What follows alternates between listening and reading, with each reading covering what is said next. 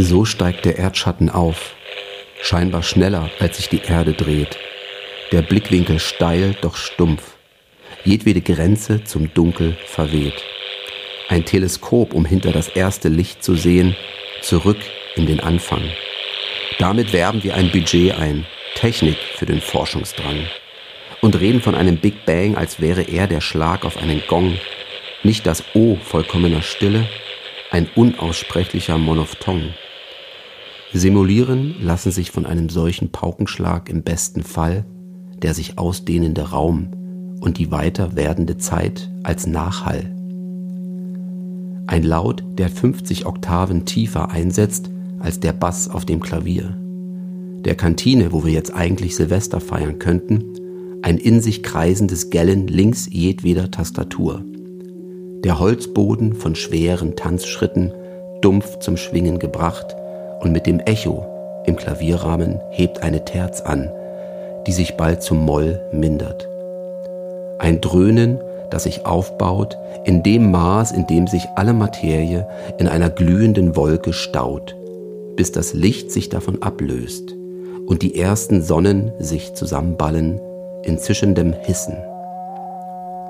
So klänge unser Vorspann im Zeitraffer, reines Rauschen, Interferenzen, Rückkopplungen, kein Akkord und kein Halleluja, atonale Sequenzen. Der Schatten der Erde bleibt so lange sichtbar, wie er über den Himmel fällt, die Luft einer Scheibe von Rauchglas gleich, bis sie unterm Zenit zerschellt.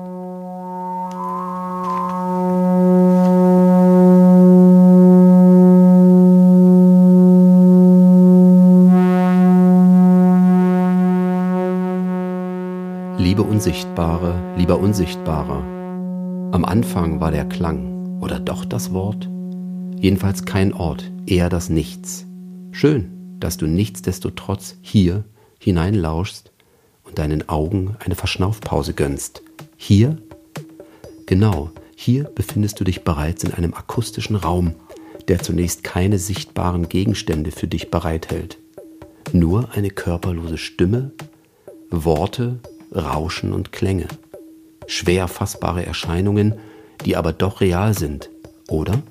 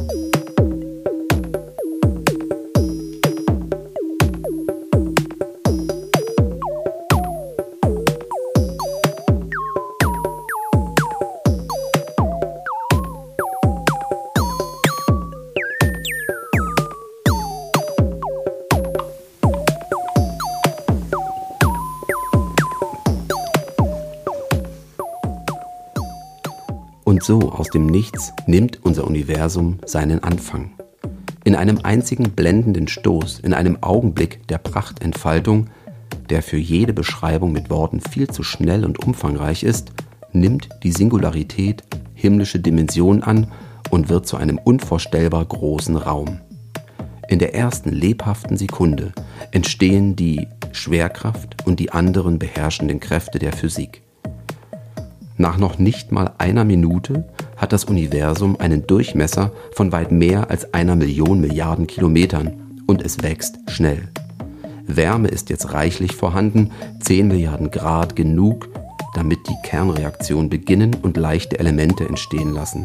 Im Wesentlichen Wasserstoff und Helium mit einem Schuss Lithium. Nach drei Minuten sind 98 Prozent aller Materie entstanden die existiert oder jemals existieren wird. Wir haben ein Universum.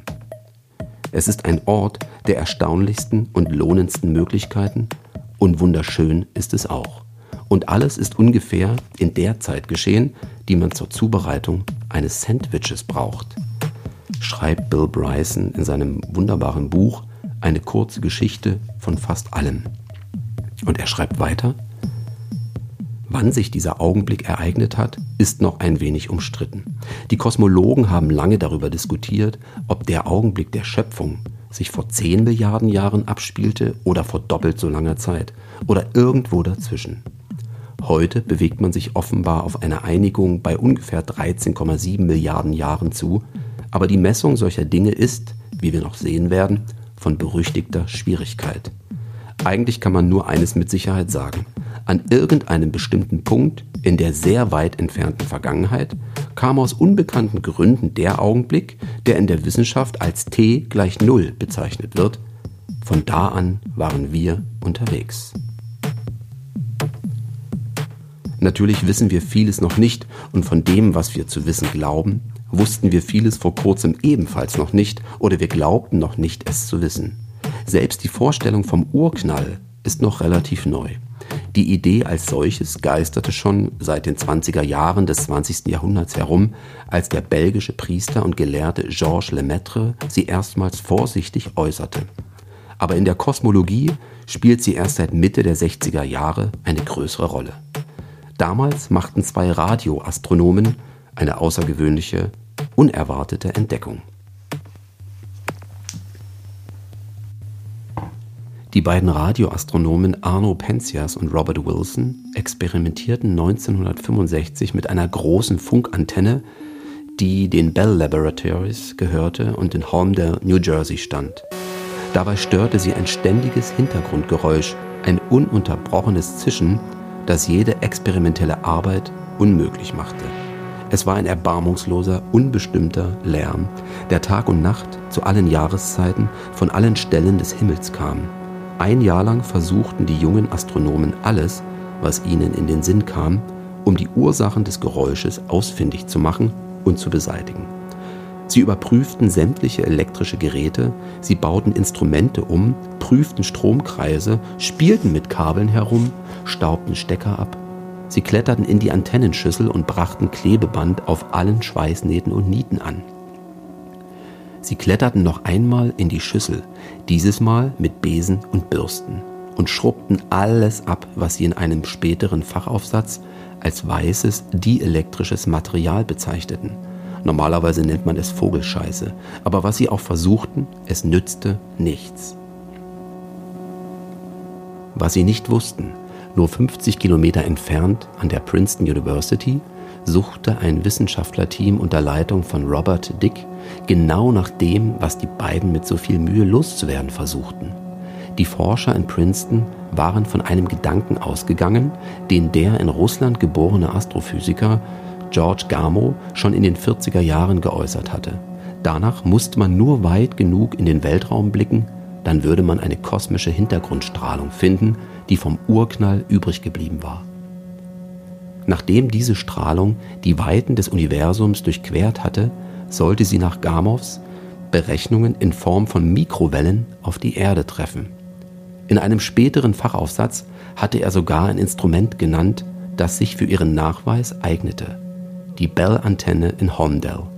Leider hatten weder Penzias und Rilson noch irgendjemand aus der Arbeitsgruppe in Princeton diesen späteren Artikel gelesen. Natürlich hatten Penzias und Wilson genau das Geräusch gehört, das Gamo postuliert hatte.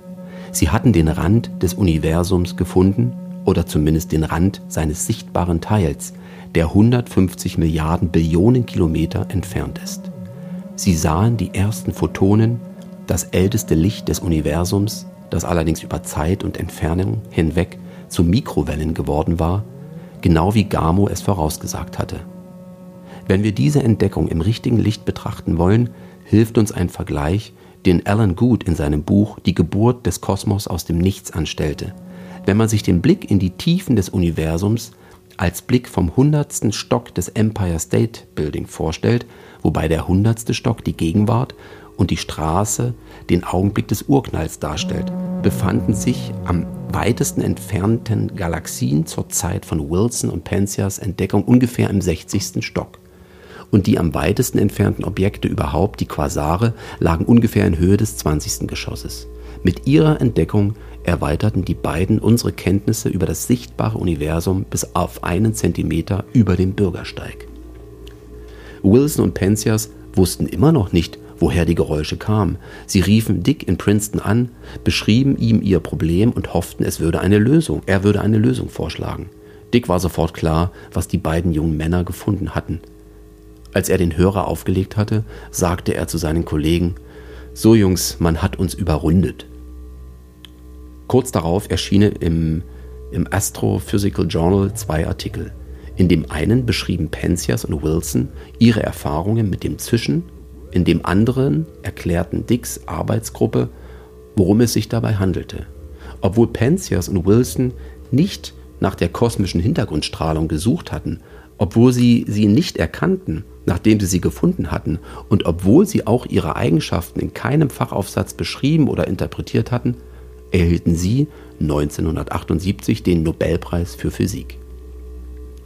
Den Wissenschaftlern in Princeton blieben nur freundliche Worte. Dazu schrieb Dennis äh, Overby in Das Echo des Urknalls, Penzias und Wilson hätten die wahre Bedeutung ihrer Entdeckung erst verstanden, als sie darüber etwas in der New York Times gelesen hätten.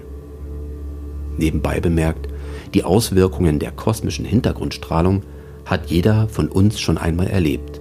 Man braucht nur den Fernseher oder das Radio auf einen nicht belegten Kanal einzustellen.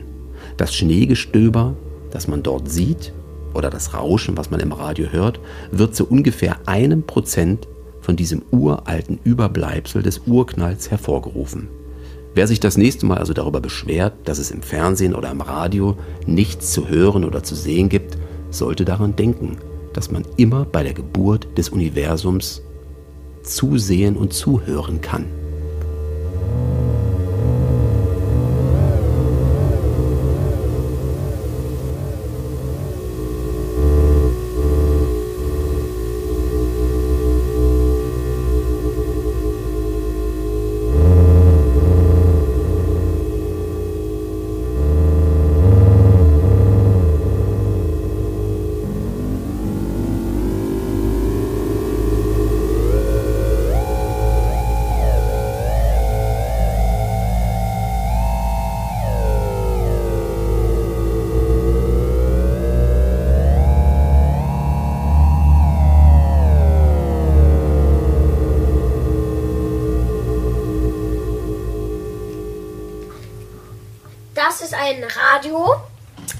Das ist ein anderes Radio, das Mama schon mal wegschmeißen wollte, das aber Papa wieder aus dem Müll geholt hat. Und das geht sogar noch. Hier ist die Antenne mal Nis abgebrochen und es klingt noch ein lustiges Geräusch mit einer lustigen Stimme. Festivals, Pop-Up-Themen, die sich rund um das Thema Fotografie. Ist das immer dieselbe Stimme? Äh, mehr und mehr auf dem Weg ist, einfach ähm, eine nö, auch eine andere für diese Kunstform zu sein. Mhm. Und, äh, dementsprechend äh, sehen wir auch, dass das Interesse der Menschen hier in der Stadt und auch der Menschen, die auch zu Berlin, äh, nach Berlin zu Besuch kommen, sehr groß ist, sich solche Sachen anzuschauen. Dreh mal um, bitte. Und, ähm, dass es ein altes DDR-Radio ist, RFT TR 2010. Ganz kleines Mono-Radio.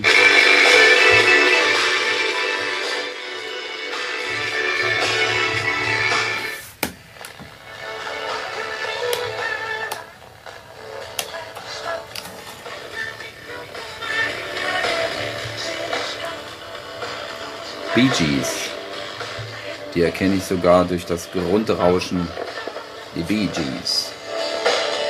Yeah. Hast du eine Vorstellung, wie das funktioniert, dass jetzt aus dem Radio da Musik rauskommt? Durch die Antenne. Aber was macht die Antenne? Da singt ja keiner rein in die Antenne. Nein, das Versuch wird mal. so. Das habe ich bei Peter Lustes gelernt. Ah, okay. Man muss hier sind überall Wellen und eine bestimmte Welle mhm. fischt sie es dann raus mhm. und sendet das dann durch das ähm, durch die Antenne ins Radio rein. Mhm. Klingt erstmal plausibel. Weißt du auch, was für Wellen das sind? Sind das Sturmwellen, Wasserwellen, Meereswellen? Das sind Stromwellen. Elektromagnetische Wellen. Die man kann. Mhm. Die kann man nicht sehen, mhm. aber man kann sie hören. Mhm. Durch die Antenne und dann ja. durch das Radio. Ja. Oh. Gut. Aber jetzt geht's erstmal weiter mit Rock'n'Roll.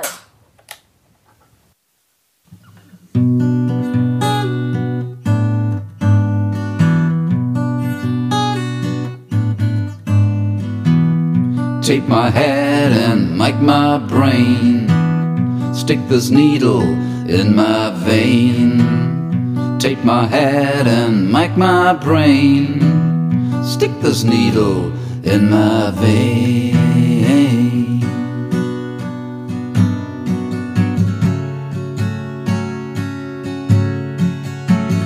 Extensions of man, extensions of man, extensions of man, extensions of man. The medium is the massage, the medium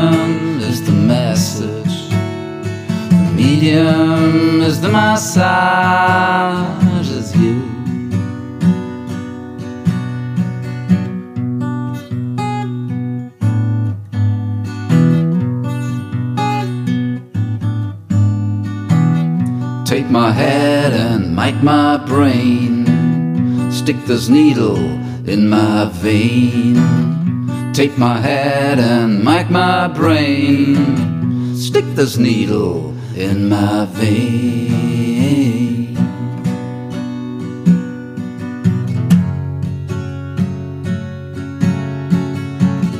Extensions of man, extensions of man, extensions of man, extensions of man. The medium is the massage, the medium is the message, the medium is the massage,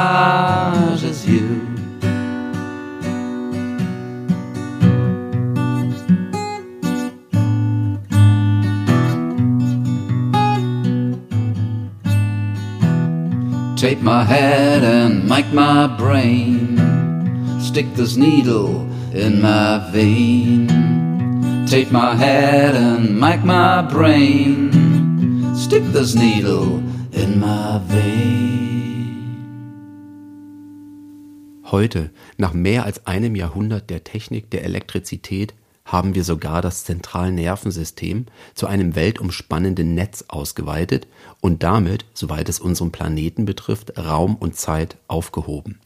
Rasch nähern wir uns der Endphase der Ausweitung des Menschen, der technischen Analogiedarstellung des Bewusstseins, mit der der schöpferische Erkenntnisprozess kollektiv und kooperativ auf die ganze menschliche Gesellschaft ausgeweitet wird, und zwar auf ziemlich dieselbe Weise, wie wir unsere Sinne und Nerven durch verschiedene Medien bereits ausgeweitet haben. Dieser Text ist nicht mehr so ganz aktuell, aber er steht in einem Buch von 1964 und zwar stammt dieses Buch von Marshall McLuhan, einem der ersten Medientheoretiker, der die Medien nicht vom Inhalt her äh, betrachtet hat, sondern in ihren äußeren Erscheinungen, in ihrer äh, technischen Erscheinung. Äh, der Text steht in dem Buch Understanding Media und erschien auf Deutsch unter dem Titel Die magischen Kanäle. Was Marshall McLuhan schneller verstand als die meisten war, dass Technik eben kein Werkzeug ist, sondern eine, wie er schreibt, Erweiterung unseres Selbst, Extensions of Man. Wenn uns das Telefon abhanden kommt, ist das eher so, als fehle uns ein Arm und weniger als vermissten wir eine Gabel. Ein Teil unseres Selbst und unserer Wirksamkeit in der Welt erscheint als gelähmt. Geräte, die derart zentral für unser Leben sind, benutzen wir nicht bewusst, sondern sie werden quasi aus unserem Bewusstsein herausgekürzt. Wir denken nicht an die Handlung unseres Telefons, wenn wir zum Beispiel eine Nachricht senden oder eine App ausführen. Das schreiben Fabian Geier und Sebastian Rosengrün in ihrem Band über die Digitalisierung. Das Mikrofon steht still und stumm vor mir. Ich höre meinen Atem, weil ich Kopfhörer aufgesetzt habe. Folgt man den Medienmetaphern von Marshall McLuhan, dann ließe sich das Mikrofon als erweitertes Ohr der anderen beschreiben. Ich spreche zu Unsichtbaren und Abwesenden, imaginiere mir eine Zuhörerschaft herbei und flüstere ihr ins Ohr. Bin nur noch fremde Stimme, die durch eine Öffnung am Kopf, in den Kopf und in den Körper eindringt. Ein akustischer Eindringling, der nun auf Resonanz hofft und sich im Widerhall verliert. Dazu verdammt als ewiges Echo Dauerschleifen zu binden, bis die Tauben erblinden und die Wörter Spielverderber werden.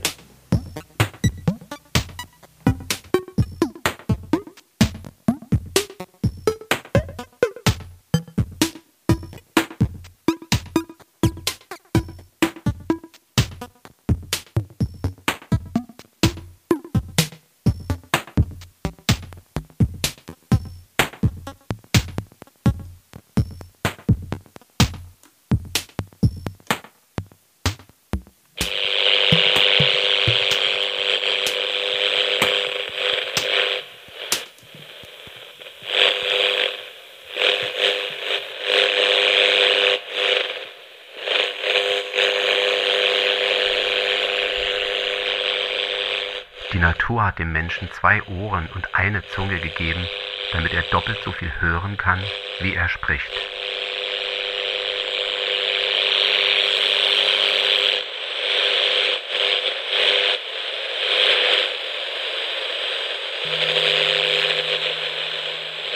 Ja, ich habe äh, Nachbarn, Freunde und gute Bekannte einmal gebeten, ein Gedächtnisprotokoll zu erstellen und sich einmal Gedanken über ihren Medienkonsum, über ihre Mediennutzung zu machen. Also wie man mit welchem Gerät in den Tag startet und ähm, wie man das Gerät dann auch nutzt. Es sollte nicht so sehr um den Inhalt gehen, sondern eher, ähm, welche technischen Medien man im Laufe des Tages benutzt. Und dazu habe ich äh, einige Stimmen eingefangen und die wollen wir uns jetzt an der Stelle äh, einfach mal anhören.